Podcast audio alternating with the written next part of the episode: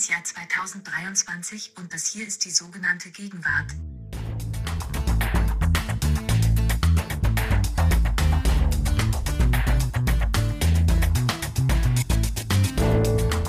Vielen Dank, liebe Siri, und ganz herzlich willkommen zu unserem Podcast. Ich bin heute mit Lars dran und ich freue mich sehr, dich hier im Bildschirm zu sehen. Hallo Lars. Hallo Nina, ich freue mich auch sehr, dich zu sehen. Ich bin ein bisschen angeschlagen, wie man an meiner Stimme vielleicht hört, aber das macht nichts, denn äh, wir sind gut vorbereitet und haben ein sehr interessantes Thema uns heute ausgesucht. Was ist das, Nina? Genau, wir wollen heute übers Putzen sprechen, Lars. Bisschen abwegig könnte man meinen, aber wir haben ja hier erstens ohnehin Narrenfreiheit, können machen, was wir wollen. Aber zweitens ist Putzen doch etwas, zu dem es gerade auffällig viel, man kann sagen, Material gibt. Also zum einen Bücher, aber vor allem sind das Putzvideos auf Instagram, die seit einiger Zeit ein, ja, ein Phänomen sind. Es gibt sogenannte Putzfluencerinnen über deren Clips wir heute sprechen wollen. Was machen die da überhaupt? Also wir hatten uns ja mal gesagt, wir haben irgendwie zu wenig von solchen Phänomenen, gerade so Insta-Phänomene, die ästhetisch interessant sind, aber auch wirklich was für unsere Gesellschaft und unsere Gegenwart uns da etwas erzählen und dass wir das so selten aufspießen und das wollen wir dann heute machen. Was sehen wir da? Warum ist das eigentlich so erfolgreich? Natürlich, was für Frauenbilder werden da transportiert, was für Sehnsüchte bedient und so weiter und so fort. Man könnte also zusammenfassend sagen, wir fragen uns heute, ist Putzen Gegenwart? Und weil das als Frage vielleicht so ein bisschen schief klingt, kann man es auch nochmal andersrum in so, ich habe mir ein Bild überlegt, ja, eine Metapher. Man, wir können uns fragen, wie spiegeln sich eigentlich unsere Gegenwartsdebatten und Themen im Putzeimer? Ja, sehr Wasser, schön, im Putz, im, im da hast du lange drin? drüber Weil es- nachgedacht. lange drüber nachgedacht. Es soll auch nicht nur, es soll nämlich nicht nur ums private Putzen gehen, weil was du jetzt erzählt hast, ist ja sozusagen die, in dem Fall Frau, die zu Hause ihre eigene Wohnung putzt. Unbezahlte Care-Arbeit, ja, weil Care-Arbeit ist nicht nur Babywickeln und Oma pflegen, sondern eben auch die Küche sauber machen.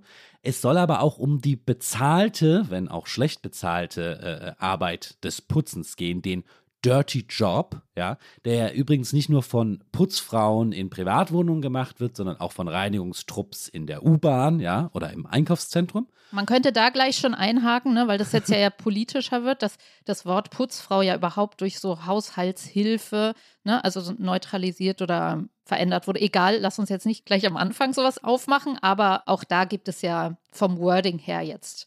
Also allein daran merkt man, dass es Gegenwart ist, oder? Absolut. Ähm, es gibt viele politische Dimensionen. Ähm, wir können sogar die Frage aus unserer letzten Podcast-Folge, die ich mit Ijoma bestritten habe, nochmal aufwerfen und fragen, warum äh, nehmen wir uns eigentlich nicht die Masch- die Maschinen mal das Putzen ab? Äh, Das könnte man fragen. Dann könnte man etwas äh, hochgestochen fragen, wer putzt eigentlich im Kommunismus? Wer putzt dann, wenn alles gerecht organisiert wäre? Viele große Fragen und kleine Fragen, aber bevor wir zu denen kommen, wie immer, unser Eröffnungsspiel. Wir spielen eine Runde Gegenwartscheck. Möchtest du anfangen? Ja, sehr gerne. Und zwar, das ist der Kinderzahnarzt Lars. Und zwar, wir schalten. Wow, da war ich neulich zum ersten Ja, Mal. siehst du. Also, Also allein deswegen würde ich dir jetzt den Punkt geben, aber ich weiß nicht, ob es dadurch zu gehen wir wird, dass kürzen, wir da kürzen das Spiel ab. Einfach Punkt geben, zack, weiter. Mit Pepper Woods im Deckenmonitor. Genau, der Deckenmonitor. Lars, du weißt schon, wovon ich spreche. Die meisten, die uns zuhören, vielleicht noch nicht. Ähm, also ich kenne das Hamburger Beispiel, habe das gegoogelt und sehe das für alle Städte bundesweit. Es gibt auch Ketten, Kinderzahnarztketten. Also es ist nicht mehr der normale Zahnarzt, mit dem man, zu dem man auch mit dem eigenen Kind geht, sondern es ist Kleinkind, also es betrifft vor allem ja Kleinkind, auf Kleinkinder zugeschnitten. Also die Bildersuche ist sehr interessant. Wenn man Kinderzahnarztpraxis eingibt, dann kommen gleich so bunte, also rosa, aber das ist ja knallbunte, ja, so Spiellandschaften, muss man sagen. Also wie so ein Indoor-Playground ist es gestaltet.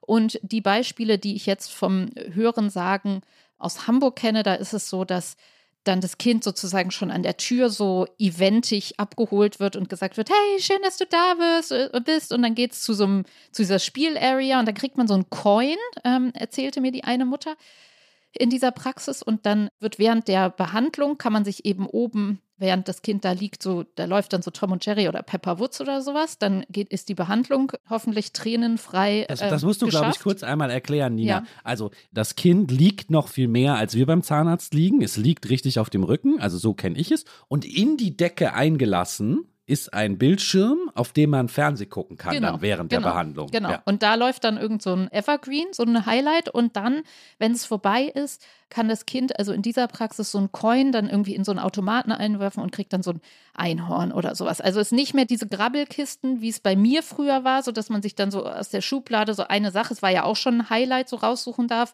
Das ist genauso bei mir, das finde ich jetzt total krass, als gäbe es eine Agentur, die sozusagen ein Konzept für alle Kinderzahnärzte hätte, sodass die alle nach dem gleichen Prinzip ablaufen. Kann schon sein. Es gibt, aber es gibt ja auch Ketten. Ach, da gibt es Ketten.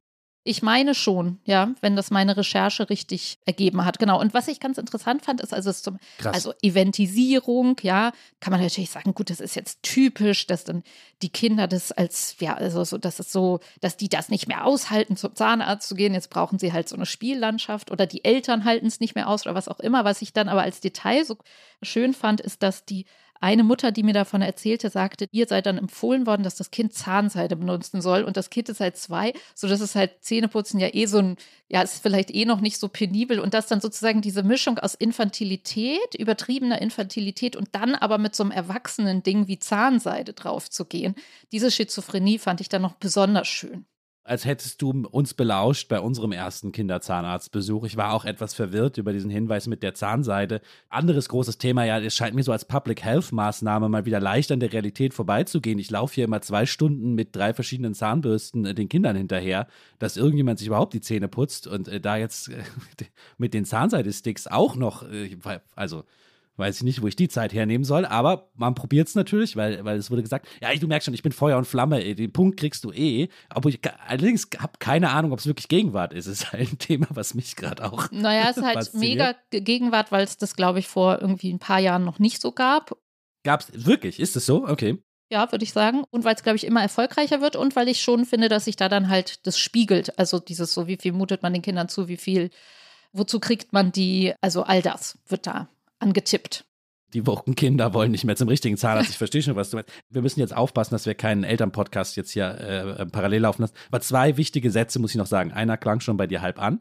Unser Kinderarzt schickte uns zum Kinderzahnarzt mit einem ganz wichtigen Satz, den du gerade schon halb angeklungen hast. Für die Kinder ist es eigentlich egal, aber den Eltern geht es ja, da besser. Ja? okay, also letztes Mal hatten wir, glaube ich, Millennial schimpfen, jetzt haben wir Millennial Eltern gehen zum Kinderzahnarzt. Zweiter wichtiger Satz ist auf dem Spielplatz, super wichtiger Angebersatz ist, wenn man sagt, ja, ja, mein Sohn oder meine Tochter kennt auch Pepper Woods oder Paw Patrol, aber nur vom Kinderzahnarzt. Okay. Mhm. Um gleich zu markieren, natürlich gucken wir hier kein Quatschfernsehen zu Hause. Beim Kinderzahnarzt dann in der Decke. Daher kennen die oh das. Oh Gott, oh Gott, ja, okay. Bei mir kennen die Kinder natürlich eh, eh schon alles, was es da gibt und wir kennen die Folgen auswendig. Ja, kriegst den Punkt. Dankeschön. Ich schlage vor als Gegenwartspunkt, dass das Wort Trigger zum Trigger geworden ist. Mm. Kurz nochmal der Recap. Oh, ich darf nicht mehr so viele englische Wörter sagen, hieß es in, in einer Beschwerde zur letzten Folge. Also kurz nochmal eine Zusammenfassung. Das Wort Trigger, dieses englische Wort muss ich jetzt benutzen, das kennen wir vermutlich fast alle ähm, es ist vor einigen Jahren schon aufgekommen, schon ein bisschen länger her, um äh, zu beschreiben, dass vor allem traumatische Erlebnisse durch bestimmte Begegnungen oder Situationen, dass man sich an sie erinnert und das Trauma sozusagen, oder man retraumatisiert wird, das Trauma kommt zurück und das passiert durch den Trigger, Englisch für Auslöser oder auch an der, der, an der Waffe, das Ding, was man zieht, Stimmt, heißt ja. auch Trigger. Wenn ich vom Zahnarzt traumatisiert bin und ich sehe irgendwo einen Zahnarztstuhl, dann werde ich getriggert in meiner Traumatisierung. Das Beispiel führt uns aber jetzt schon genau in das, was ich beschreiben will. Denn ähm, Clemens hat mir das auf Instagram zuerst geschickt, mich darauf hingewiesen und ich habe es danach auch selber gesehen, dass mittlerweile öfter beklagt wird, dass das Wort Trigger zu lose benutzt wird. Also die Leute, die sich an diesen Traumatisierungsdiskurs, an dem so festhalten und sagen, wir müssen darüber sprechen, das ist wichtig, die beschweren sich jetzt, dass das Wort Trigger durch diese viele Verwendung so in den Alltagssprachgebrauch eingesickert ist, dass auch dauernd dort von Trigger die Rede ist, wo es gar nicht in ihrem Sinne um eine echte Traumatisierung geht. Ja, also wenn man sagt so, oh, wenn Nina wieder ihr Mikrofon so komisch hält, das triggert mich immer so, da habe ich schon gar keine Lust mehr auf den Podcast. So. Und das soll man nicht sagen, darauf wird man jetzt hingewiesen, was ein bisschen diese paradoxe Situation führt, dass das Wort Trigger falsch benutzt, dann wiederum selber eine Art Trigger dafür ist, dass man sich an die wirklich, den wirklichen Trigger der, der Retraumatisierung erinnert fühlt. Und das, das soll nicht passieren. Man soll das sozusagen eingrenzen. So weit geht es, dass es nicht nur ist, oh, das Wort franzt aus, sondern tatsächlich dadurch, dass ihr das so lax benutzt die ganze Zeit, was ich total sagen würde, dass es Gegenwart, weil, äh, weiß ich nicht, das habe ich in so Sprachnachrichten oder nach Sprachnachrichten schreibt jemand drunter, Achtung, Trigger für dies und das Thema und dann ist es natürlich spielerisch in einer Freundschaft gemeint, ne? So, ich weiß, dass es irgendwie dich jetzt nerven könnte, wenn ich davon erzähle oder so, sondern diese laxe Benutzung des Wortes führt dazu, dass man sich seines ernsthaften Traumas, also dass das hochkommt. Das ist ja aber ein bisschen Ja, das ist jetzt vielleicht ein bisschen meine Überspitzung, aber zumindest habe ich einmal den Satz gehört, dass das Wort Trigger so zum Trigger wird. Das habe ich ernsthaft als mhm. ernsthafte Beschwerde gehört. Ich glaube, was eigentlich das Interessante daran ist, ist, dass es zeigt, dass diese ganzen Sprachpolitiken sich natürlich irgendwie immer in sich selber verrennen, weil einerseits sagt man, egal ob es um Trigger geht, um Trauma, da hatten wir mal eine Folge zu, ihr habt die gemacht, um alles, was dann strukturell ist, ja, wir haben strukturelle Probleme. Da will man einerseits darauf hinweisen, dass in dieser Struktur viel mehr davon betroffen ist, als man eigentlich denkt. Man kämpft ja da als, ich sag mal, Woke-Fraktion gegen die alte weiße Männerposition. Naja, ein Trauma ist doch eigentlich nur, wenn ich aus dem Krieg zurückkomme. Ja, also man will es ausweiten, aber das führt zwangsläufig dazu, dass es überausgeweitet wird. Und dann muss sozusagen, ja, ich würde auch sagen, Vogue links, ja, wieder für Eindämmung sorgen, weil dann, wenn hm. alles ein Trigger ist, ist es dann plötzlich wieder nichts mehr. Das passt dann auch nicht. Es darf aber nicht zu wenig sein. Mhm. Ja, nein, das ist ja, also es beschäftigt uns ja hier im Podcast mit dem Wort Decolonizing, mm, mm, mm, so, ne, da hatten wir es auch, bei Trauma Stimmt, hatten wir es. Insofern ist ja. es ja eine atmende, ich finde ja sowieso immer sehr interessant bei der Gegenwartsbeobachtung, wenn sich Phänomene so gegenseitig, also das Pendeln, ne, dann pendelt es zuerst so, wir hatten das ja bei vielen Sachen, dass es so ins eine Extrem geht und dann muss es irgendwie wieder zurückgezogen werden, so. Und ja, dafür kriegst du den Punkt. Ich finde es, wenn die Ausfranzung des Begriffes, würde ich fast schon sagen, ist dann zu also ist schon wieder überreif eigentlich, weil wir es ja schon bei so vielen beobachtet haben. Aber bei diesem Trigger-Ding, das ist da die Drehung, also kann ich, kann ich schon so sehen, weil wie, wie dämmst du es wieder ein? Du kannst ja nicht nur sagen, nein, das ist jetzt franzt so aus, sondern du musst auch das sondern ja das so. Ist verletzend. Die Ausfranzung ist verletzend. Genau, du musst ja auch das ernst, kannst ja nicht sagen, oh, das ist ihr, ihr Clowns wollt das jetzt auch alle, sondern nein, die, die es wirklich betrifft, die kriegen dann ein ernsthaftes Problem. Insofern ja, kriegst den Punkt, Lars. So, ich habe auch einen Vorschlag von jemand anderem und zwar von einer großartigen Kollegin von Zeit Online und sie schreibt, auch schon wieder ein bisschen artverwandt. Eine Freundin von mir hat gestern erzählt, dass bei OKCupid, also dem, dem Datingportal, viele Leute so ellenlange Texte über sich, in Klammern und ihre Traumata, Klammer zu, schreiben und am Ende des Textes dann sagen, wenn du mein Profil wirklich bis hierhin durchgelesen hast, ich dich also ernsthaft interessiere, dann schreib mir XYZ in deine erste Nachricht, also eine Art Codewort. Genau das gleiche kannte eine andere Freundin von Couchsurfing und ich von WG gesucht.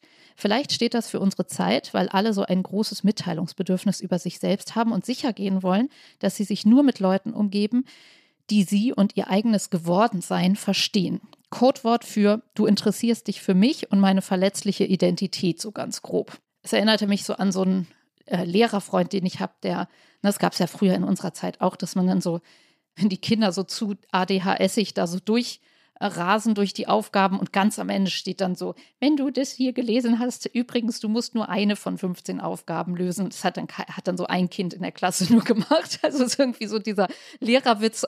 Irgendwann wird sich das dann erschöpfen, weil wenn du das weißt, dann scrollst du natürlich assigerweise einfach bis zum Ende durch, schnappst dir das Codewort, flirtest den anderen schamlos an mit dem Codewort und dann hat sich es vielleicht schon, da musst du wieder Vielleicht in Sprachnachrichten funktioniert das. Also ich habe das, nachdem ich die Nachricht gelesen habe, spaßeshalber einer Freundin in Sprachnachricht gesagt, wenn du das bis hierhin gehört hast, dann mach das Codewort so. Und dann schrieb sie nur so Codewort. Also insofern, bei Sprachnachrichten ist es vielleicht schwieriger, solange es die äh, Chat-GPT uns noch keine Durchsuchfunktion da irgendwie reingebaut hat. Aber mir scheint es sehr gegenwärtig. Absolut, super Punkt. Ich habe nur eine andere oder ergänzende Erklärung als du. Für mich reiht sich das in eins meiner Lieblingsthemen hier im Podcast ein, das weniger mit Verletzlichkeit und Triggern und Traumatisierung zu tun hat, sondern mit dem Übergewicht von Informationen und vor allem auch Text, dem wir sozusagen, unter dem wir ächzen. Es ist eigentlich dasselbe Prinzip was ich auch mal im Gegenwartscheck vorgeschlagen habe, dass Twitter einen jetzt immer nudgt, wenn man einen Link retweetet zu einem Artikel, aber nicht den Link angeklickt hat. Dann sagt Twitter immer, bevor Sie das retweeten, wollen Sie nicht auf den Link klicken und den Text lesen. Willst du es nicht dir ja? ganz angucken? Das ist eigentlich ein bisschen dasselbe Prinzip.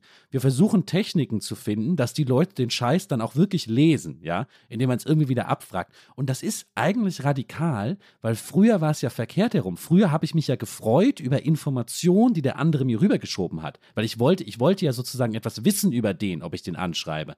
Aber in dieser verqueren Informationswelt, in der wir leben, muss jetzt immer der, der mühsam Informationen bereitstellt, ja, auch noch sicherstellen und so und so Nudges und Tricks einbauen, dass der andere das überhaupt irgendwie zur Kenntnis nimmt. so, wenn du bis hierhin gelesen hast, dann kriegst du ganz unten eine Überraschung. Genau, ja, also deswegen super Punkt. schön. Schön, schön. Mein letzter Punkt ist der Kampf, der politische Kampf gegen die Marginalisierung und Diskriminierung des Mittelalters. Und ich meine nicht des mittleren Lebensalters, sondern der Medieval Ages. Ah, da kriegst du von mir jetzt gleich, das ist, der, das ist mein Kinderzahnarzt, einfach weil ich denke so, ich habe ja Geschichte studiert und war immer so ein großer Mittelalter, also denk so, ach, so eine Parallelbiografie als Mittelalterforscherin wäre auch gut gewesen. Ich habe das, fand das einfach immer so toll und abgefahren. Ich habe das Gefühl, ich muss da noch ein paar Belege für sammeln, also setz mich nicht zu sehr unter Druck. Ja, ich weiß, dass es neulich eine ausufernde Twitter-Debatte genau dazu gab, aber ich habe das Gefühl, immer wenn man sich hinstellt und sagt sowas, so ein bisschen vielleicht auch äh, einfach aus dem Ärmel geschüttelt, wie, ähm, das ist ja hier wie im Mittelalter, ja. Bei mir ist manchmal die Philosophie, wo ich das als Beleidigung benutze, das ist ja wie mittelalterliche Scholastik, da findet keiner mehr irgendwas raus, sondern es dreht sich nur noch sinnlos im Kreis. Ich habe das gestern gerade in einer Konferenz gesagt und habe gesagt, ja, aber das Mittelalter, als jemand meinte, es gibt, es herrsche das Gefühl, dass heute die Welt irgendwie schlechter geworden sei oder so. Ja, Wollt ihr lieber ins Mittelalter? Wie so eine, ja, hm? Hast du gesagt? habe ich so. gesagt. Fand es dann selber so ein bisschen schiebig. Es, es gibt dann diesen Typen oder vielleicht auch Frau, eher sind es ja Dudes, die dann rausspringen und rufen, ah, Moment, die Scholastik im Mittelalter war eigentlich ziemlich gut. Die muss sich nicht verstecken hinter der antiken Philosophie und so weiter und so fort. Und dasselbe gibt es dann für so Wirtschaftsthemen oder so, wo dann irgendwie gesagt wird, ja, die hatten vielleicht nicht so tolle BIP-Zahlen, aber die Leute haben nur ganz wenig gearbeitet und eigentlich ging es denen gut und die waren gar nicht so unterernährt und dass die keinen Zahnarzt hatten, die hatten eigentlich ganz tolle Zahlen. Also wird dann immer alles Mögliche, wird dann aufgeworfen, ja. Neulich gab es halt die Debatte bei Twitter und dann ging es auch nochmal um Schrift. Also dann sagte einer, ja, warum gibt es so wenig Schriftzeugnisse? Dann kam jemand anderes und rief, es gibt so viele Schriftzeuge aus mit, die interessieren und die interessieren euch immer nur nicht, ja. Und jemand anderes sagte, ja, aber orale Kulturen sind doch auch was, die können wir doch nicht unterbewerten. Also es gibt einen Kampf darum, das Mittelalter ja nicht als böses, als nicht als dunkles Zeitalter, ja, nicht als Dark Ages zu framen.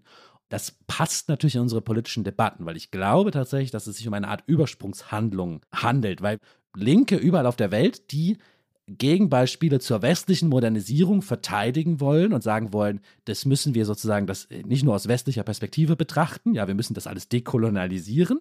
Und irgendwie rutscht unser eigenes Mittelalter dann auch da rein als etwas, ja, was man dekolonialisieren muss, was man nicht nur mit dem kolonialen Blick der westlichen Moderne betrachten muss, wo man sagt, ja, aber die hatten keinen Zahnarzt, das kann ja nicht gut gewesen sein. Sondern man sagt, nein, aber die hatten ihre eigenen Werte und die mussten nicht so viel arbeiten vielleicht und so weiter und so fort. Ja. Ich erinnere mich nur gerade daran, wie ich bei irgend in so einem schäbigen Airbnb vor tausend Jahren, na vor etwa sieben Jahren in Schweden war und da kennst du diese, wenn dann so in so Ferienhäusern so, so abgegrabbelte Bücherregale darum stehen und da war so, habe ich mich so festgelesen in so einem das Mittelalter meint sozusagen, also der Geist, wie, wie, da versuchte ein Mittelalterforscher sich, ein Historiker sich so genau das zu machen, was du gerade gesagt hast. Also es ist nicht das Dark Age, es ist einfach eine ganz andere Form des Denkens, also die Mystik und sowas. Also der hatte auch schon diesen, diese Haltung. Und da frage ich mich jetzt gerade, wenn ich das vor sieben Jahren in einem Buch schon gelesen habe, ob das nicht Ja, okay, doch so ein Stimmt. Topos ist. Oh, plus, dass es irgendwie so eine Chiffre ist für, ja, was ist unser Dark Age? Oder jetzt sind wir in so einem Dark, Darkest Age ever und jetzt müssen wir immer noch mal schnell was noch Dunkleres dagegen schalten. Also irgendwie, Ich habe mir nur vorgenommen, weil ich Ijoma letztes Mal, jetzt kriegst du es wie in so einer Familie, kriegst du es jetzt ab, dass ich dachte, ich hätte Ijoma den Fitnessstudio-Punkt letztens nicht hinterherwerfen sollen. Ich bin jetzt nochmal streng, Lars. Wir beobachten es weiter. Verstehe ich, verstehe ich. Ne? Ich meine, natürlich Mittelalter-Faszination gab es schon immer. Die launischen Texte über Mittelaltermärkte und so sind alle geschrieben worden. Ich dachte nur, es gibt jetzt sozusagen den intellektuellen Mittelaltermarkt, wo sozusagen mhm. der linke Ideologiekritiker jetzt sein Met trinkt und sagt, ja, hier, es war aber auch äh, Mystik ist auch was, ja, das kann man nicht äh, einfach unter Tisch kehren. Kein Punkt dafür und genau. kommen wir zum Thema. Ja, kommen wir zu unserem großen Thema, dem Putzen. Und am Anfang hier möchte ich einer Hörerin danken, und zwar Eike. Denn Eike hatte uns im Frühjahr schon mal das Thema Putzen als Lifestyle für den Gegenwartscheck geschickt und hatte da viele der Insta-Videos, über die wir auch gleich sprechen werden, rausgesucht. So eine tolle Liste. Und sie schrieb damals, sie sei in ein Rabbit Hole gefallen hat sich das alles durchgeklickt und sich darüber aufgeregt. Und ich hatte ihr dann ganz euphorisch geschrieben, weil ich auch ihren Fund so spannend fand und sie mich daran erinnert hatte, dass es das ja gibt, weil das, ich hatte davon auch schon mal gehört und überhaupt die Bewegung der Dread Moms, also traditionelle weibliche Rollenbilder, die so ästhetisch auf Insta ausgestellt werden. Und ähm, genau, hatte mir das fasziniert angeschaut und ihr eben begeistert geschrieben. Und wahrscheinlich hat Eike sich dann äh, so gewundert, warum ich das nicht gleich dann, wenn ich so begeistert war, nicht verbraten habe hier im Check in einer der nächsten Folgen. Aber Liebe Eike, das liegt daran, dass dein Fund so toll war, dass wir uns den jetzt sozusagen als großes Thema aufgespart haben. Lars, wollen wir vielleicht am Anfang einmal beschreiben, was man in diesen Videoschnipseln auf Insta denn von diesen Putzfluencerinnen so sieht, wie man sich das vorzustellen hat, für alle, die das noch nicht gesehen haben? Vielleicht fängt man kurz mal bei den Wohnungen an, bevor man sie beschreibt. Man sieht schon immer sehr aufgeräumte Wohnungen mit sehr vielen glatten Oberflächen. Ich hatte das Gefühl, es sind weniger so urbane Eppendorfer Altbauten als wirklich so Neubauten in Suburbia, wo alles schon perfekt eingerichtet ist, die mittlere Küchenzeile und so weiter. Ja, da ist so auf jeden Fall kein, also nichts mit Stuck, nichts mit ähm, Parkettboden und so. Da ist alles sozusagen so Anthrazit und Grau und ja, so ein bisschen beige und ne, so, so hoch, sehr, sehr hochwertige Oberflächen. Es gibt deutsche Videos, aber auch britische, glaube ich. Ne? Also, aber so, wenn die deutschen Videos sind dann voller so wertiger Marken. Also es ist alles so die krassesten Küchengeräte oder zwischendurch kommt, saugt dann die Frau einmal so ein, so ein Müllfach mit so einem Handstaubsauger aus und man sieht so, okay, das ist auf keinen Fall von Chibo, sondern es ist so das teuerste Teil, was es so im deutschen Segment dafür gibt. Ne? Und du hast es schon gesagt, es ist sehr aufgeräumt und das ist noch nicht mal so wie in der Werbung früher, was war das so für die Milchschnitte oder sowas, wo dann die gehetzte Mutter mit ihren Kindern, die immer so durchtoben und so, da sah das ja auch schon so ein bisschen unauthentisch aus, dass so die hingeworfenen Sachen der Kinder, ne, es gibt ja einfach so einen fiesen Unterschied zwischen den real hingeworfenen Sachen der Kinder und die real, der reale Schmutz und der Werbungsschmutz. So. Also auch Villa Riba und Villa Bajo, um es einmal zu nennen, so die großen Pfannen waren ja auch mit so einem, ja, mit so einem geilen Schmutz, wo der Schwamm dann so durchgeht und dann ist das halt alles so sofort so sauber und so. Also keiner schrubbt, ja, es schrubbt einfach niemand. Der Schmutz ist schon ästhetisch aufpoliert und hier in diesen Videos ist es tatsächlich so, dass da eigentlich gar kein Schmutz zu sehen ist. Also es ist schon sauber und aufgeräumt und dann wird eben noch mal so in schnell gestellt, gibt es halt immer eine ähm, attraktive. In den Videos, die ich gesehen habe, war sie tatsächlich immer blond, Normcore ähm, schlank und hat so eine, so eine schlichte Leggings haben die an, ne, vielleicht so ein Pferdeschwanz und man sieht die auch nicht wirklich in die Gesichter, schaut man kaum in diesen Videos. Einmal kommt die Frau dann so von der Wäschetrommel oder vom Trockner so auf die Kamera zugelaufen, lächelt einmal so ja, befriedigt oder selbstbewusst. Sie sind sehr selbstbewusst und es wird so schnell gestellt, also so vorgespult, dass sie dann natürlich so ganz schnell in Schnelldurchlauf schon saubere Fläche eigentlich nochmal durchreinigen oder eine minimal dreckige Fläche wird dann gereinigt und es geht alles ganz schnell und ist alles ganz sauber. Man muss vielleicht nur, nur ganz kurz zur Einordnung sagen, der, der offizielle Anlass für diese Videos ist, glaube ich, schon immer Tipps zu geben. Zu genau. sagen, so macht ihr es gut, macht ihr es besser. Dann steht in der Caption, stehen dann auch nochmal zusammengefasst die Tipps, so macht ihr es schneller. Natürlich haben die Videos viele andere Botschaften und viele andere Reize. Zum Beispiel, dass man sich das vielleicht einfach nur gerne anguckt, weil es so eine Art interessante Aufgabe ist oder so wie sie von ihnen erfüllt wird, sieht es aus wie eine interessante Tätigkeit, der man fast ästhetisiert zuschaut. Da möchte ich später nochmal drüber sprechen, weil da habe ich eine eigene These zu, warum man sich das so gerne anschaut. Und die Putzhacks sind interessanterweise, plus da werden dann so Pläne vorgestellt, also dass man sagt, so hier Montag, Dienstag, es gibt so einen Fünf-Tage-Plan, also steht dann da so fett irgendwie Müllbereich vollständig reinigen, was ich an sich schon mal eine utopische Formel finde eigentlich, weil ja Müll ja stetig dazukommt, ne? Und dieses vollständige Reinigen ist schon so eine Utopie, die man da sieht. Also, dass da nichts kleben bleibt. Also, oder die eine heißt Deep Cleaning Diaries, nennt die ihren Kanal, was ja irgendwie Deep Cleaning, Deep ja, Cleaning also das heißt, die Basis ist sozusagen die Grundreinheit, ist so, dass der Dreck keine Chance hat. So. Und was interessant ist, dass die Frauen gemachte Nägel haben, die teilweise, es ist halt immer so, ne, also es hat dieses Schmutzige oder sich schmutzig machen, ist da nicht drin, sondern die, die Macht liegt auf der Seite der, der Reinheit, ja. Vielleicht kann man auch noch sagen, was, was beim echten Putzen ja auftaucht, sind sozusagen grelle, meister proper gelbe äh, Reinigungsprodukte, ja, die hässlich in irgendeiner Ecke verpackt sind und die man dann auspackt. Die gibt es ja auch nicht. Es gibt, was du auch nochmal angemerkt, es gibt eigentlich nur erstmal Naturprodukte und dort, wo es doch mal Chemie sein muss, sind es so Apothekergefäße mit so Etiketten wie aus dem 19. Jahrhundert, wo dann so Natron draufsteht. Also wenn nur Natron draufsteht und nicht Meister Proper Ultra Clean, ist es gerade noch erlaubt als chemisches 19. Jahrhundert Produkt. Alles danach ist sozusagen hier nicht mehr sichtbar an Reinigungsmitteln. Genau, also man muss sagen, es gibt so eine Natürlichkeit, die da drin ist. Also auf der einen Seite diese Hightech, also oder diese krassen Oberflächen, die ja so, also es gibt kein Holz oder so Holzoberflächen, die so super hübsch verarbeitet sind. Es gibt so freistehende Badewannen, ne? Mehrere Waschbecken, Duschen mit großer Glasfront. Also so richtig, wo du weißt, ist alles super teuer. Und gleichzeitig gibt es so einen Minimalismus, die putzen auch barfuß. Ja, haben Natron, Zitronensäure, schmeißen so eine halbe Zitrone in den Wasserkocher rein und dann glänzt der wieder. Also es sind diese Großmutter-Hacks, und es gehört auch, glaube ich, zu diesem Selbstbewusstsein. Also es ist nicht, ich, da, da wird es jetzt schon äh, interpretativ von mir als Gesellschaft oder als äh, der ganze Lifehack-Bereich ist ja, hat ja so eine Mischung aus, hier wird dir ultimativ gesagt, wie es geht, setzt aber auch ein bisschen voraus, wenn man sich mal die Selbsthilfeliteratur auch so anguckt, im, für unseren Geist und unsere Psyche, aber eben auch für alle sämtlichen Bereiche unseres alltäglichen Lebens, wird man ja so angeleitet, als sei man komplett bekloppt. So. Oder also wird ja so gesagt, okay, das machst du jetzt viermal und das machst du dreimal. Diese Desperateness, ja, also diese, dieses Beratungsbedürfnis, wo man noch immer den nächsten Tipp immer emsig aufsaugt, weil man selber es überhaupt nicht mehr peilt, wie man es machen soll, wie man gut durchs Leben kommt oder gut durch den Haushalt kommt, das haben die gar nicht. Die wissen komplett, was sie tun, brauchen dafür eine, nur eine Zitrone und so ein bisschen Pulver und bam, sieht alles toll aus.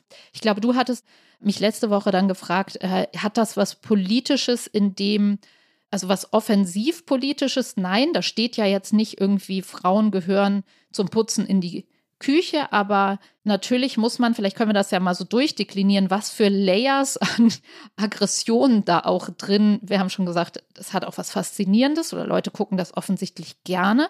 Aber viele, mit denen ich gesprochen habe, oder auch Eike, wenn ich mich recht erinnere, die uns das vorgeschlagen hat, hatte auch so ein, eine Aggression, wenn sie sich das angeguckt hat. Was für eine Agenda-Aggression steckt da drin? Man muss da, bevor wir jetzt diese Putz-Influencer-Videos untersuchen, glaube ich, wirklich ein Wort nochmal erwähnen, was du am Anfang genannt hast, nämlich Trad Moms oder Trad Wives. Genau. Diese Videos, die wir jetzt beschrieben haben, stammen nicht von diesen Tradwife-Accounts, aber parallel gibt es, wenn ich richtig informiert bin von jungen Leuten, eher noch auf TikTok als auf Instagram, auch diese Tradwife-Bewegung. Und die ist explizit politisch. Also da sind junge, gut aussehende Frauen zu Hause und sagen, das ist für mich das bessere Leben, vielleicht sogar objektiv das bessere Leben. Ich arbeite nicht, ich kümmere mich um meinen Mann, ich kümmere mich um die Wohnung, um die Kinder. Es ist sogar so ein rechter Antikapitalismus. Es wird gesagt, ich beuge mich nicht dem Marktdiktat und gehe nicht arbeiten, ja, sondern äh, ich lebe, wie es eigentlich vorgesehen ist für mich. Und das vermischt sich natürlich ein bisschen mit diesen Putzinfluencern, auch wenn die vielleicht die einzelnen Personen nichts miteinander zu tun haben und das alles gute Grünenwählerinnen sind, die da putzen in dem Putzinfluencern-Video. Oder man kann das schwer trennen, diese beiden Trends, ja.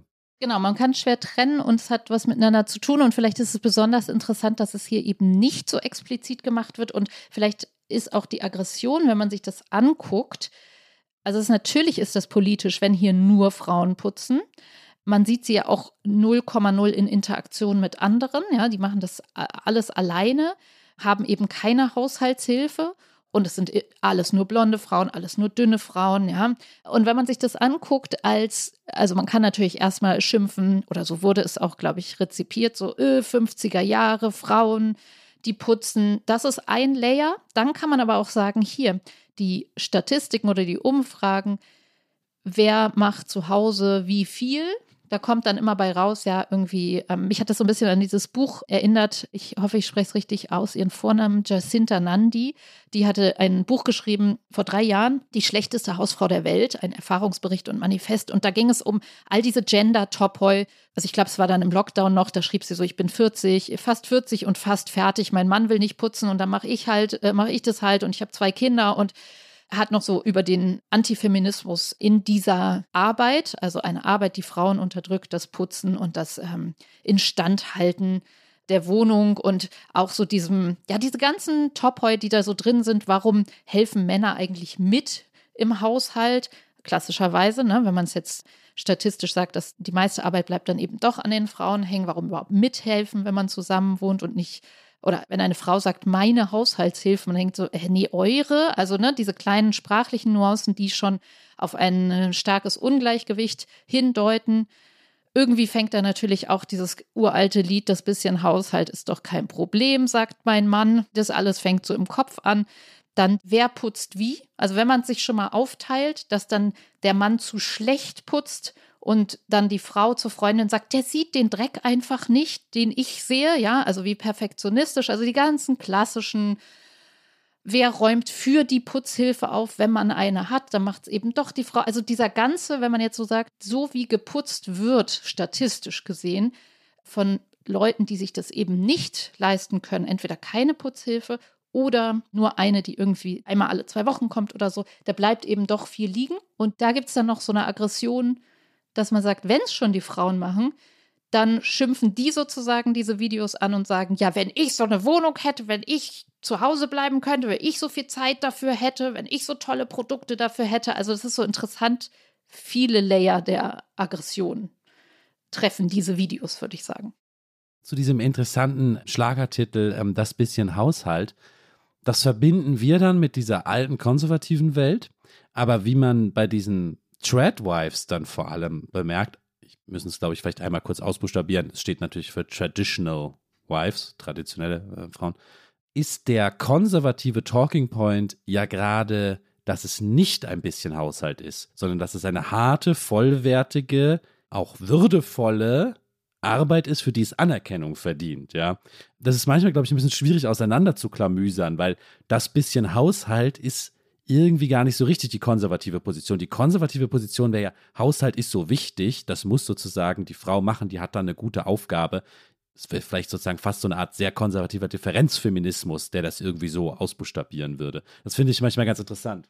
Ja, das stimmt. Das ist sehr spannend, weil es wird ja auch kompliziert in dem Sinne, du hast, wir hatten das ähm, am Anfang der Theresa Bücker-Folge über Care-Arbeit wo du gesagt hast, wir haben uns sozusagen in einer Lüge immer weiter verrannt, dass nämlich, wenn die Frauen jetzt arbeiten und sich eben nicht nur um die Kinder kümmern, ne, dann wird auch so getan, als wäre das was, was man nebenbei macht. Und so ist es eben auch bei diesem ganzen Haushaltsthema. Und wenn man sagt, das wird nicht bezahlt und es gibt keine Anerkennung dafür und das ist so eine unsichtbare Arbeit, Ne, wenn ein Zimmer aufgeräumt ist, das merkt man ja dann nicht, dass es zwischendurch unaufgeräumt war oder wer das alles wieder weggeräumt hat oder hinterhergeräumt und hinterhergewischt. So. Das wiederum, wenn man sagt, da gerade bei Insta, also so die Likes, die man dafür kriegt und die Anerkennung und die Anerkennung, dass man diese Tricks hat, dass man eben weiß, dass man sich eben nicht mit den chemikalischen Schrottprodukten die alle umweltfeindlich sind, zuballert und dann da so ewig rumschrubbt zwischen zwei Videokonferenzen, die man dann auch noch macht und dann äh, ist es immer noch schmutzig. Dann dagegen steht halt jemand, der irgendwie gut geschminkt ist, gut gelaunt ist und die Zeit dafür hat und das Wissen, das Detailwissen, dass eine gute alte Bio-Zitrone reicht, um diese Küche sauber zu halten. Also das ist ja eine ja, kann man so drehen und so drehen, sagen, naja, jetzt ist, da ist endlich die Anerkennung. Und vielleicht, wenn man sogar noch in dem einen Video ist, da äh, kommt da noch so ein Vileda-Produkt, steht dann da auf so einem Putzeimer. Da kann man sich dann schon so vorstellen, dass die Putzfluencerinnen dann tatsächlich Geld von diesen Marken bekommen. Da kann man ja sogar noch sagen, naja, jetzt verdienen sie wirklich noch Geld damit, ne? Darf ich mal ein anderes äh, Material dagegen schneiden, wie du so schön genannt hast? Ähm, es ist gerade ein Buch erschienen und diese Doppeldeutigkeit fanden wir, glaube ich, auch einen schönen Anlass für die Folge, über ein ganz anderes Putzen, was gerade ein bisschen diskutiert wird. Es heißt Im Minusbereich. Die Autorin heißt Jana Kostas, äh, ist eine britische, tatsächlich Betriebswirtin. Ich habe sie, glaube ich, zwischendurch mal irgendwie immer gedacht, sie sei Soziologin oder so, weil das Ganze sehr soziologisch, ethnologisch ist. Aber sie ist Betriebswirtin, die in Berlin äh, lehrt und lebt. Einer ihrer Forschungsschwerpunkte ist sowas, glaube ich, steht dann äh, Organizational Culture oder so. Und in dem Sinne würde ich jetzt mal sagen, ist auch dieses Buch, was jetzt bei Surkamp erschienen ist, zu verstehen. Es ist eine ja, ethnografische Studie, eine teilnehmende Beobachtung. Sie war nämlich mehrere Monate unterwegs mit den Putzkräften am Potsdamer Platz in Berlin, wo, so verstehe ich das, eine Firma offensichtlich für sehr viele unterschiedliche Putzaufgaben zuständig ist, von Shopping Mall über teilweise Einzelwohnungen bis zu anderen Sachen. Der Titel bezieht sich darauf, dass in den unterirdischen Etagen des Potsdamer Platz, die ihre Arbeitsräume haben, ja, wo sozusagen der Müll hinkommt und ihre Wischmops stehen und ihre Aufenthaltsräume sind und sie also manchmal ein bisschen too on the nose, wie sie immer betont. Also es ist sozusagen die Oberwelt ist die der Kunden und der Leute, die da rumlaufen, für die geputzt wird. Und unten sind die Putzleute und die dürfen eigentlich auch nur morgens putzen, wenn man sie möglichst wenig sieht und dann müssen sie wieder da unten verschwinden. Eine der Leitfragen ist, Putzen ist erstens etwas, so beschreibt es das Buch Vielleicht liegt es auch daran, dass das natürlich ein ganz anderes Putzen ist als das, was wir gerade in den Videos gesehen haben, nämlich das Putzen von fremder Kotze in irgendeiner U-Bahn oder eben öffentlichen Toiletten oder so. Putzen ist ein ist etwas ekliges, ist ein ekliger Job, ein dirty Job. Es ist auf jeden Fall einer der allerschlecht bezahltesten Jobs, weil natürlich auch, man sagt, die non-skilled labor, ja, man muss scheinbar nicht besonders viel können, um diesen Job anzutreten. Sprachvoraussetzungen sind nicht so wichtig und so weiter. Also, es ist nicht besonders angesehen, es ist schlecht bezahlt. Wie, fragt jetzt dieses Buch, können diese Leute aus ihrem Job trotzdem Würde herausbringen, um mal im Bild zu bleiben, ja, oder, oder können sie das nicht? Und deshalb ist es super spannend, wenn man es neben diese Putzvideos hält, weil es nicht nur an einem anderen Ort spielt, in ja, Shopping-Malls, U-Bahnen, unterirdischen äh, öffentlichen Plätzen, sondern auch eine andere Einstellung zum Putzen zeigt. Ich lese mal gerade ein paar Sachen aus dem, aus dem Buch vor. Was der Autorin wichtig ist, ist, dass die Leute sehr darauf achten, gut zu arbeiten und sehr großes Interesse für ihre Arbeit haben.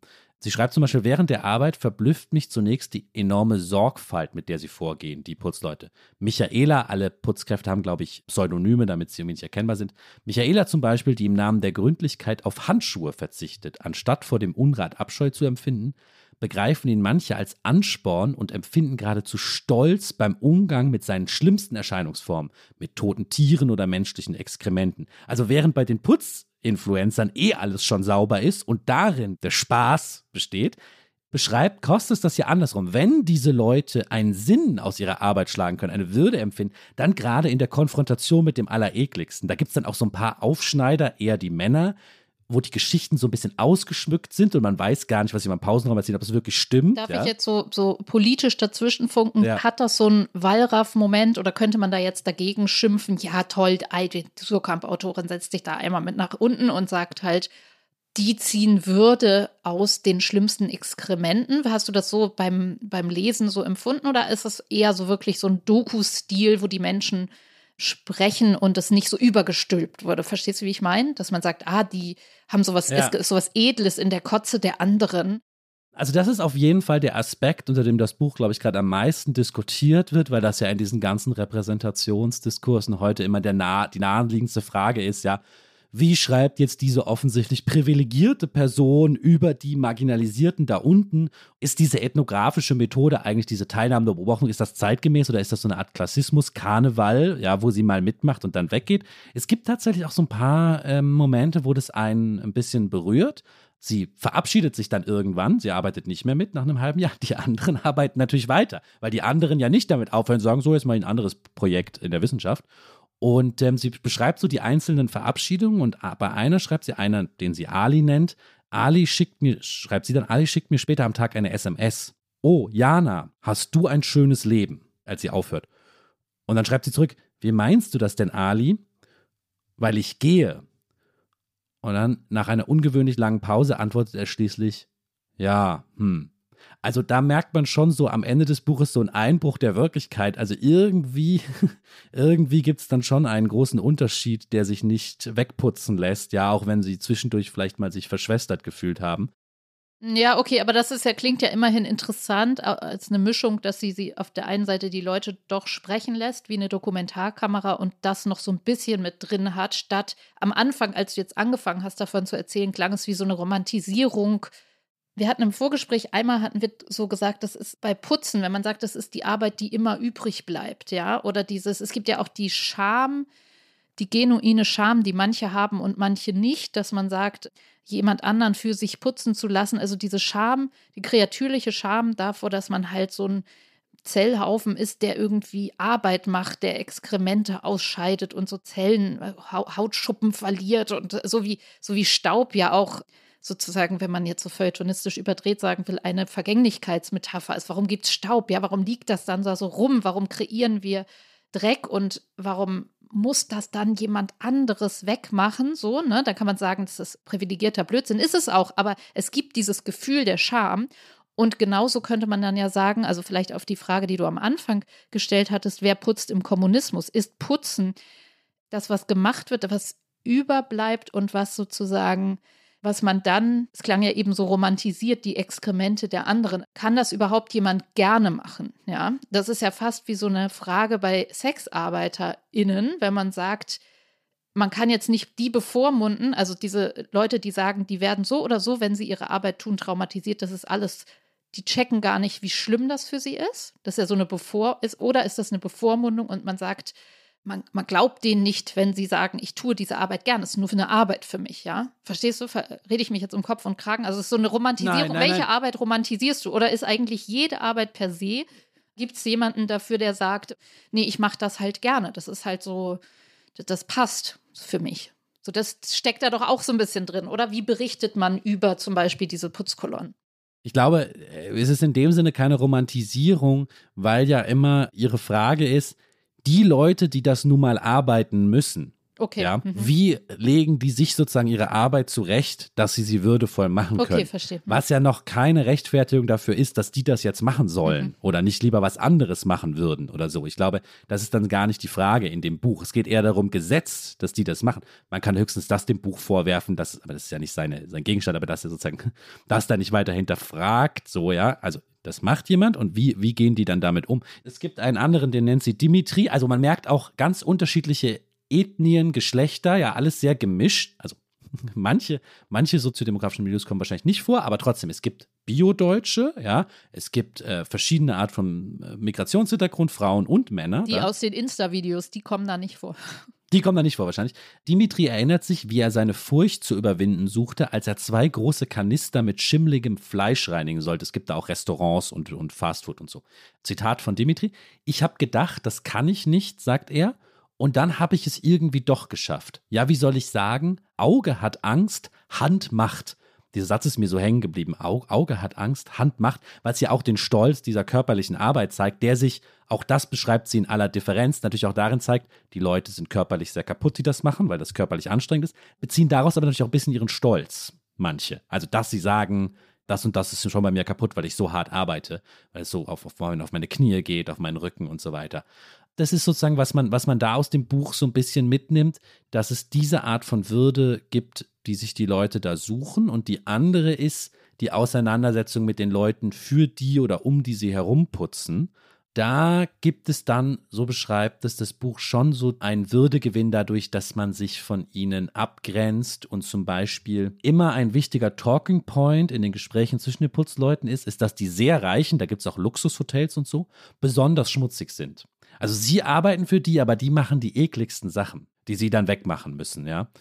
Das andere ist, und da musste ich dann sehr dran denken, dass das auch lange immer so auf Twitter so ein, so ein Talking oder so, so ein Debattenstoff war, ja, wenn dann jemand besonders stolz erzählt hat, dass er immer die Putzfrau grüßt oder so, ja.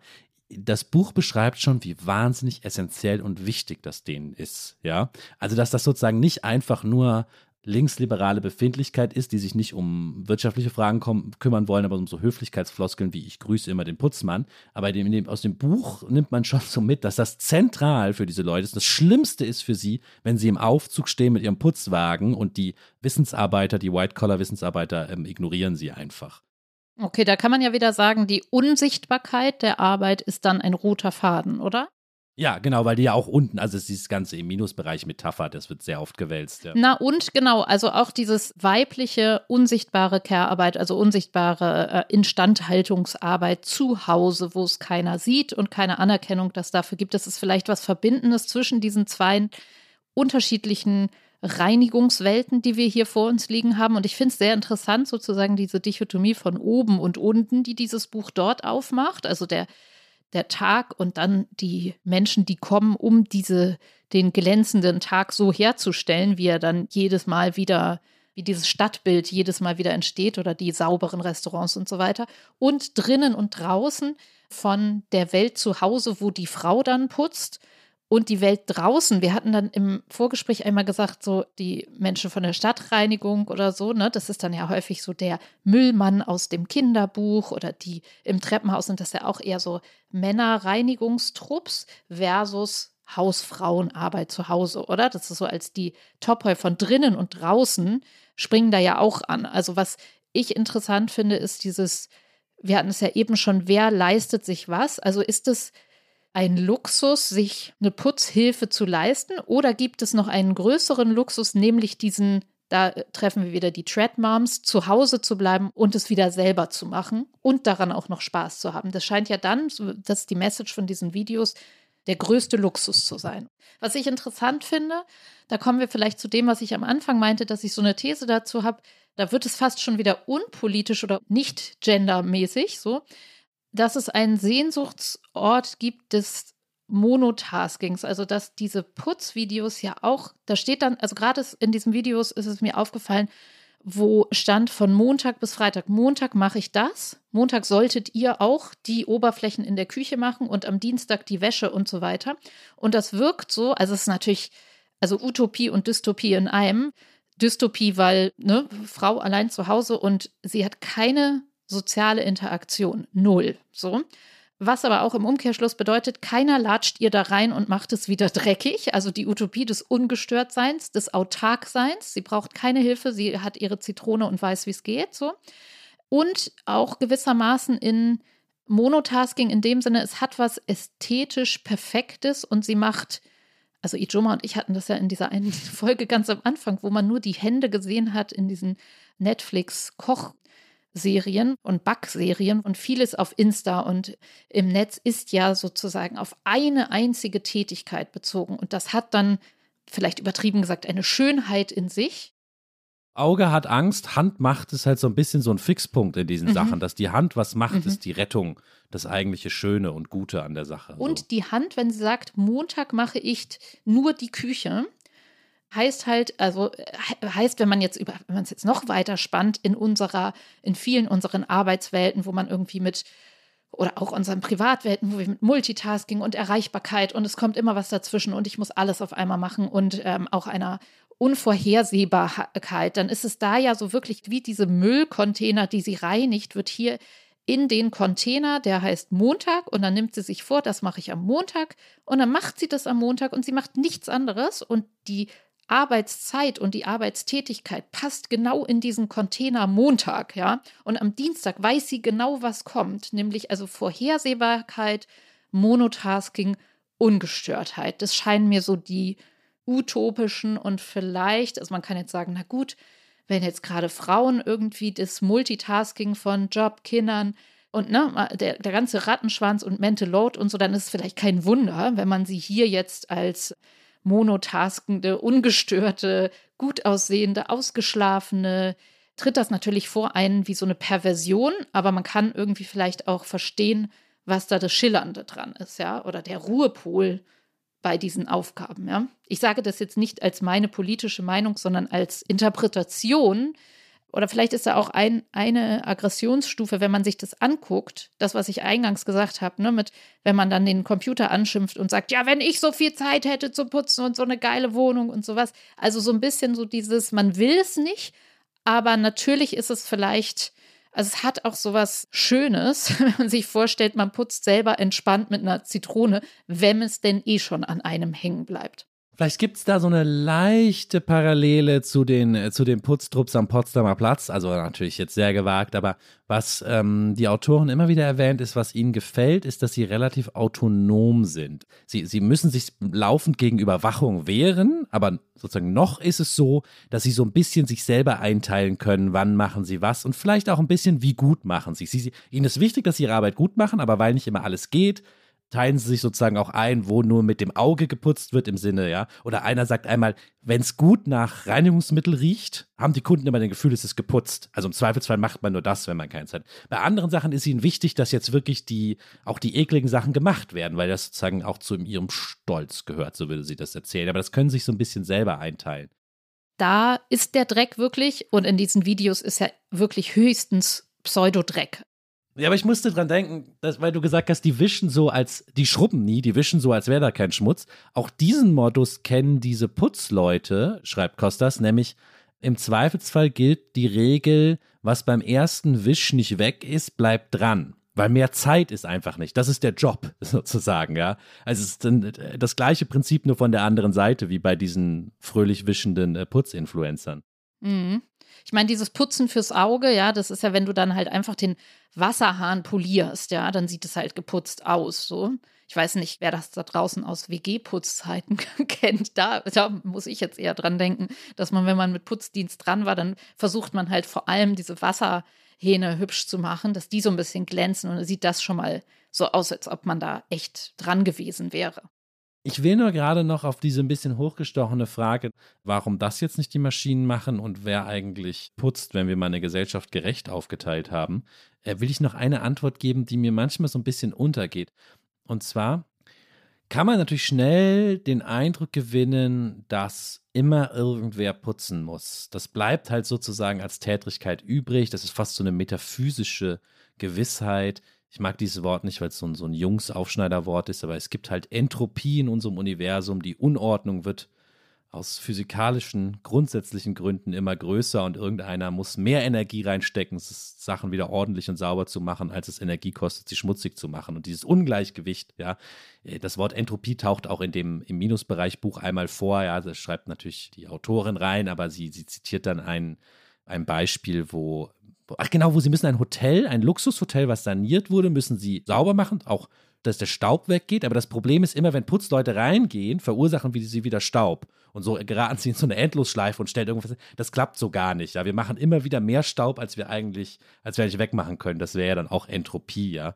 Also da kann man sagen, das ist eben so und wir können das nur irgendwie gerecht organisieren, indem jeder seinen eigenen Scheiß wegmacht und in der Öffentlichkeit, ja, weiß ich nicht, in der U-Bahn müssen wir es dann irgendwie aufteilen. Ich muss immer an äh, die Philosophin Eva von Redeker denken, weil ich von der mal den Satz gehört habe, dass sie sagt, sie verspricht, dass wenn einmal der Kommunismus da ist, wird sie Müllfrau. Weil dann ist alles so gerecht organisiert, dass es okay ist. Da muss man das nur noch ein paar Stunden pro Woche machen und so weiter und die Anerkennung ist okay und der Stress nicht so schlimm. Also vielleicht ist es so, aber ich hoffe natürlich auch ein bisschen noch auf die Technik, weil ist es nicht komisch? Ist es nicht komisch, dass gerade beim Putzen technisch relativ wenig passiert ist. Also die Staubsaugroboter, die Leute, die, von, die dann so mit ihrem ja. und das ja. Smart Home. Das Smart Home ist natürlich eine blöde Lüge, weil das Smart Home ist ja nur eine Sensorik, die mich dann immer anruft und mir auf dem Handy anzeigt, dass irgendwas kaputt oder schmutzig ist. Aber ich kann ja nicht sagen, ja, dann reparier das jetzt. Sondern es sagt mir ja nur, Filter verstopft oder so. Ich kann nicht klicken, tausch den aus. Den Roboter gibt es da noch nicht. Ja, der Saugroboter. Was ist mit den Lotus-Effekt-Oberflächen, die sozusagen alle selbstreinigend sind? Wo sind die eigentlich geblieben? Ja, die, die Produkte aus der Weltraumfahrt, die uns das abnehmen sollen. Und darf ich nur kurz, einmal ganz kurz sagen, es gibt dafür vielleicht technische Gründe, metaphysische Gründe, aber es gibt natürlich auch einen großen ökonomischen Grund. Spätestens seit der Globalisierung haben wir einfach so viel billige Arbeit, die diese Jobs machen kann, dass es halt ökonomisch im Kapitalismus nie wirklich sinnvoll gewesen ist, das zu automatisieren. Diese Arbeit ist so billig und solange sie so billig bleibt, wird auch weiter der Schmutz überall kleben bleiben, weil niemand sich die Mühe macht, selbstreinigende U-Bahn-Toiletten zu erfinden. Und man kann sagen, gut, die, die andere Hälfte machen dann die Frauen eh zu Hause. Die machen jetzt schön, Ja, genau, schöne umsonst, Videos, ja. ist auch umsonst. Ja. Warum sollten wir uns da, also da sind wir dann ja so wie in diesem, genau, warum sollte man sich d- drum kümmern? Läuft doch, ja. Wobei das natürlich ein bisschen kippt, weil wir brauchen die Frauen ja jetzt in der, in diese Frauen brauchen wir ja in der Workforce, weil die jetzt auch noch irgendwie Lehrerinnen werden sollen, weil wir haben Lehrerinnenmangel. Da will man sie ja so ein bisschen in die Arbeit kriegen. Aber klar, es kommen Jetzt halt wird immer so richtig günstige. zynisch am Ende nochmal.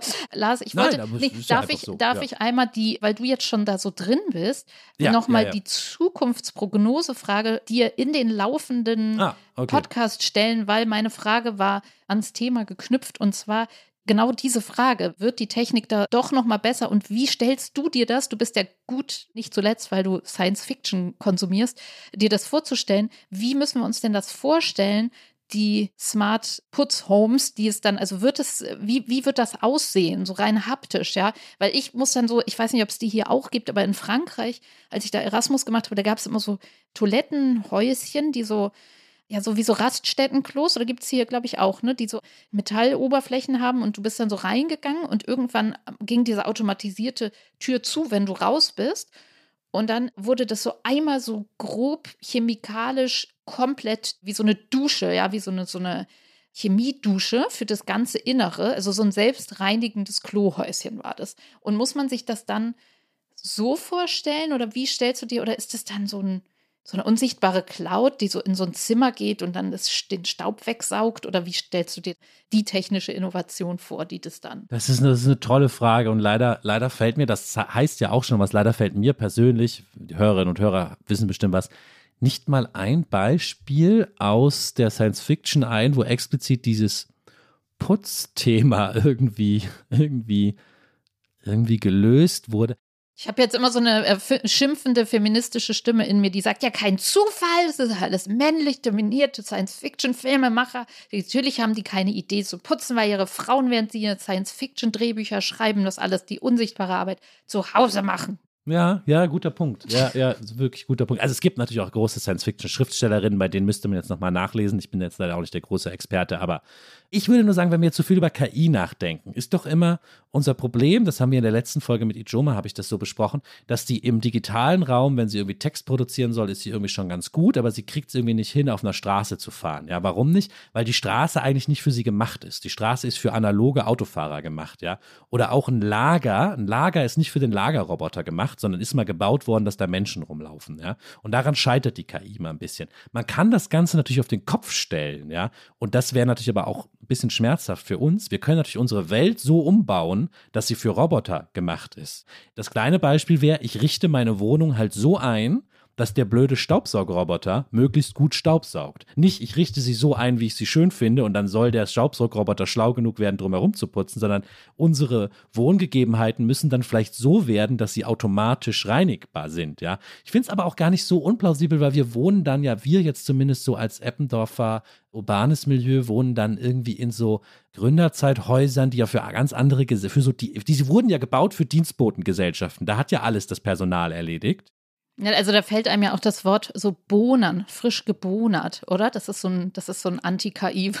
Ja, und alles ist verwinkelt und irgendwie nicht zugänglich so Und richtig schräg, und alt und nicht und schräg und so. Und dann müssen wir halt anders wohnen, sodass die Flächen irgendwie besser von Mechanik zugänglich sind. Es ist aber natürlich auch vielleicht hoffnungslos. Ich muss immer dran denken, super Jungs-Anekdote jetzt, ja. alle, alle, mal anderen. Jungs, die, die früher Jack im Auftrag der Ehre oder so geguckt haben, kennen es. Das Militär müsste doch bei sowas, gerade wenn es um Sicherheit geht, müsste doch am allerbesten sein. Ja, müsste doch denken, das amerikanische Militär hat die krassesten Roboter, um alles so zu machen, dass es sauber ist und ungefährlich ist. Aber es gibt Folgendes. Auf amerikanischen Flugzeugträgern, auf denen die Flugzeuge landen und starten, ja, ist es super gefährlich, wie glaube ich auf allen Landebahnen, wenn dort irgendwie größere Teile liegen. Manchmal fällt was von einem Flugzeug ab und beim nächsten Start wird das in der Düse eingesaugt und das kann dann dazu führen, dass das Flugzeug explodiert. Das muss man unbedingt verhindern.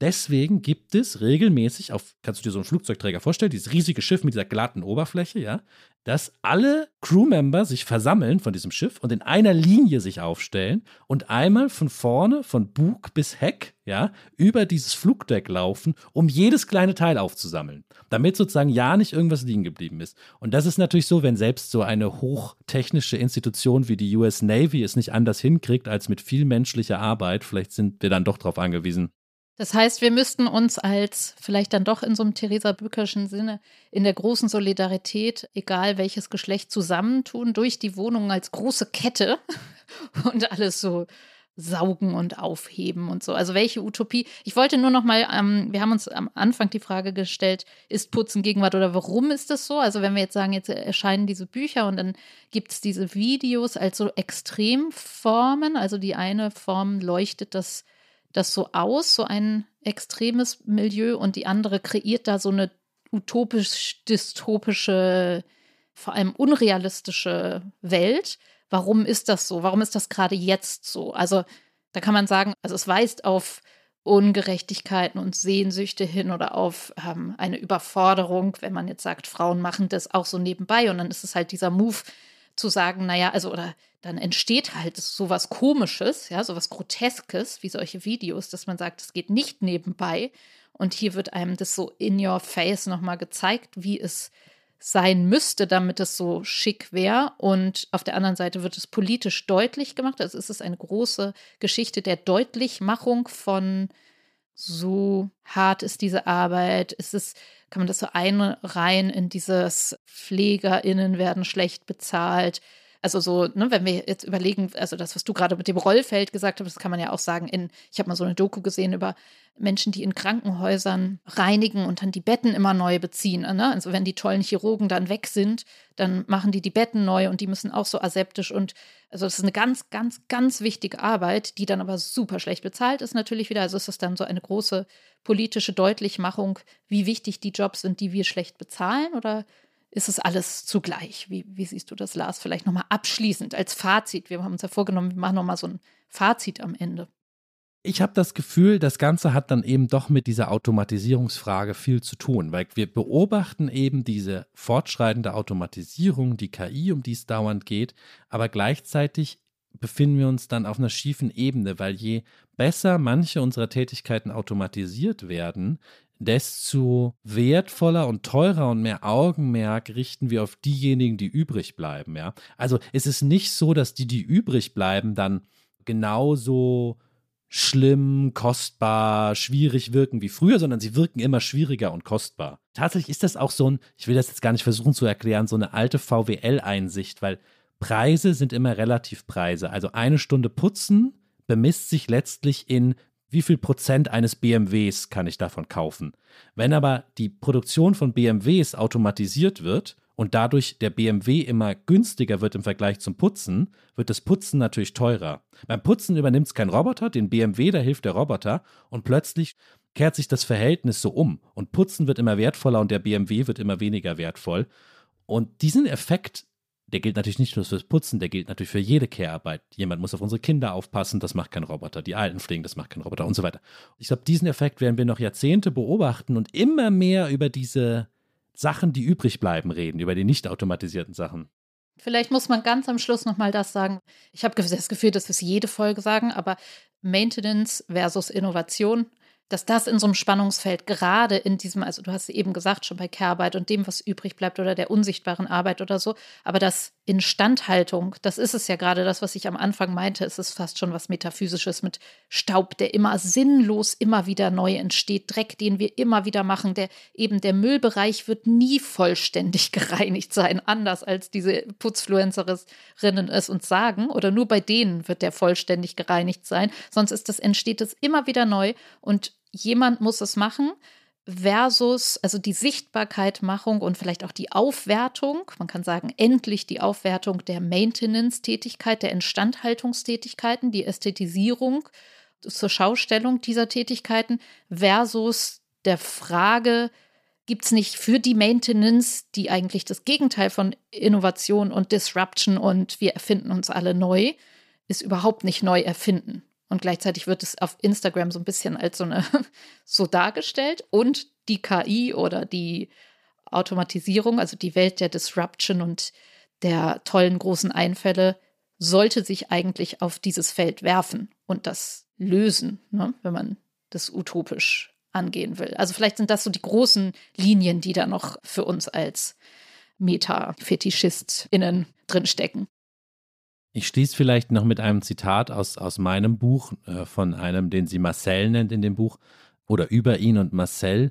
Über ihn schreibt sie, Marcel, der sich selbst als Perfektionist bezeichnet, strebt danach, den Potsdamer Platz so sauber wie möglich zu halten. Eine Aufgabe, die ihn wahrhaft ausfüllt. Zigarettenstummel und anderer Müll, Müll verfolgen ihn bis in seine Träume. Und es ist die naturgegebene Unerreichbarkeit dieses Ziels, der vollständigen Sauberkeit, die ihn wie jeden anderen Perfektionisten mit Energie versorgt. Vielleicht ist das dann doch so hart an der Romantisierung dran, aber ich wollte das Zitat auch noch vorlesen. Oder fer komplett fertig macht. Okay. Ja. Lars, es war sehr schön, heute übers Putzen zu sprechen mit dir und ich freue mich schon aufs nächste Mal. Vielen Dank. Tschüss. Danke dir. Die Titel aller Bücher, Artikel, Filme, Songs oder Serien aus dem Podcast finden Sie in der Podcast-Beschreibung. Bei Anregungen, Kritik und Lob schreiben Sie uns gerne an gegenwart.zeit.de.